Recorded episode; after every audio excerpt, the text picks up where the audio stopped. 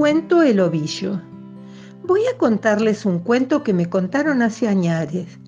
No sé si lo recuerdo bien porque la memoria se pasea mucho. Los cuentos cambian todo el tiempo y los chicos no se quedan quietos. El cuento dice más o menos así. Este era un pueblo chico y feo. No llovía y no llovía y el suelo estaba reseco alrededor del rancho de la familia Chumpi. La bomba no tiraba una gota más. De noche, en vez de rocío, caían espinas de cactus. El padre se había ido a cazar peludos o lo que encontrara. La madre lidiaba con un montón de hijos de vacaciones. Estaban tan sucios que no se sabía si eran rubios o morochos, nenas o varones. La cabra y el cabrito parecían muñecos de alambre. Los frutales solo hubieran servido para leña. Al fin la madre dijo, vayan todos a buscar algo de comer. Por ahí desentierran una batata, pero cuidadito con robar. Y allá se van corriendo todos juntos, menos Rocío, que es la más chica, que toma por otro camino con su gato flaco Bergamín pisándole los talones. La madre se pone a amasar su último pan con harina de yuyo seco y un poco de baba de cabra. Y de paso canta una copla que dice, No quiere llover, sale una nube y se vuelve a perder. Así pasa el día y los chicos van volviendo más sucios todavía. ¿Qué encontraron? Claro, un pedazo de pelota, tres figuritas pisoteadas y unos cascotes porque brillaban de mica. Los maullidos de Bergamín anuncian a Rocío. Vienen rendidos con la lengua afuera y los pelos llenos de abrojos. A ver qué basura encontraron ustedes.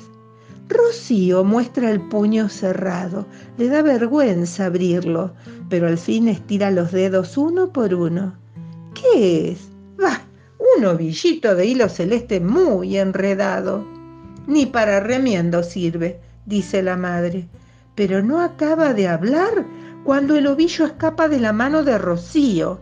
Se desanuda solo y resulta que es un hilito de agua que empieza a vivorear y rodar.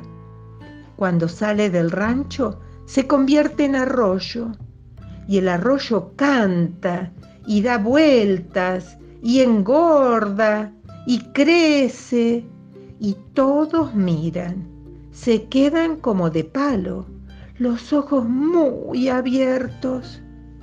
La cabra y su cría beben hasta reventar. Entonces los chicos chapotean y vemos que son lindos y feuchos, rubios y morochos. Cuatro varones y tres niñas contando a Rocío, que va a buscar un trozo de jabón. El gato Bergamín se trepa a un árbol huyendo del baño.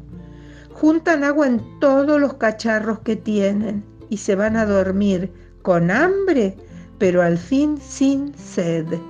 Tienen miedo de que al amanecer el hilo de agua haya desaparecido como un sueño. Cuando despiertan, el sol ya está redondo y el río sigue allí. ¡Qué misterio misterioso, señores! Durante la noche han nacido brotecitos muy verdes ha vuelto el venteveo a bañarse y el agua tan limpita deja ver cómo juegan unos cuantos peces de plata. Y ahí vuelve papá Chumpi con un atado de choclos y tres huevos de ñandú. ¡Ay, ja, ja, ja! Deja caer todo y primero se queda tieso mirando el río. Después va a buscar una caña y pesca que te pesca.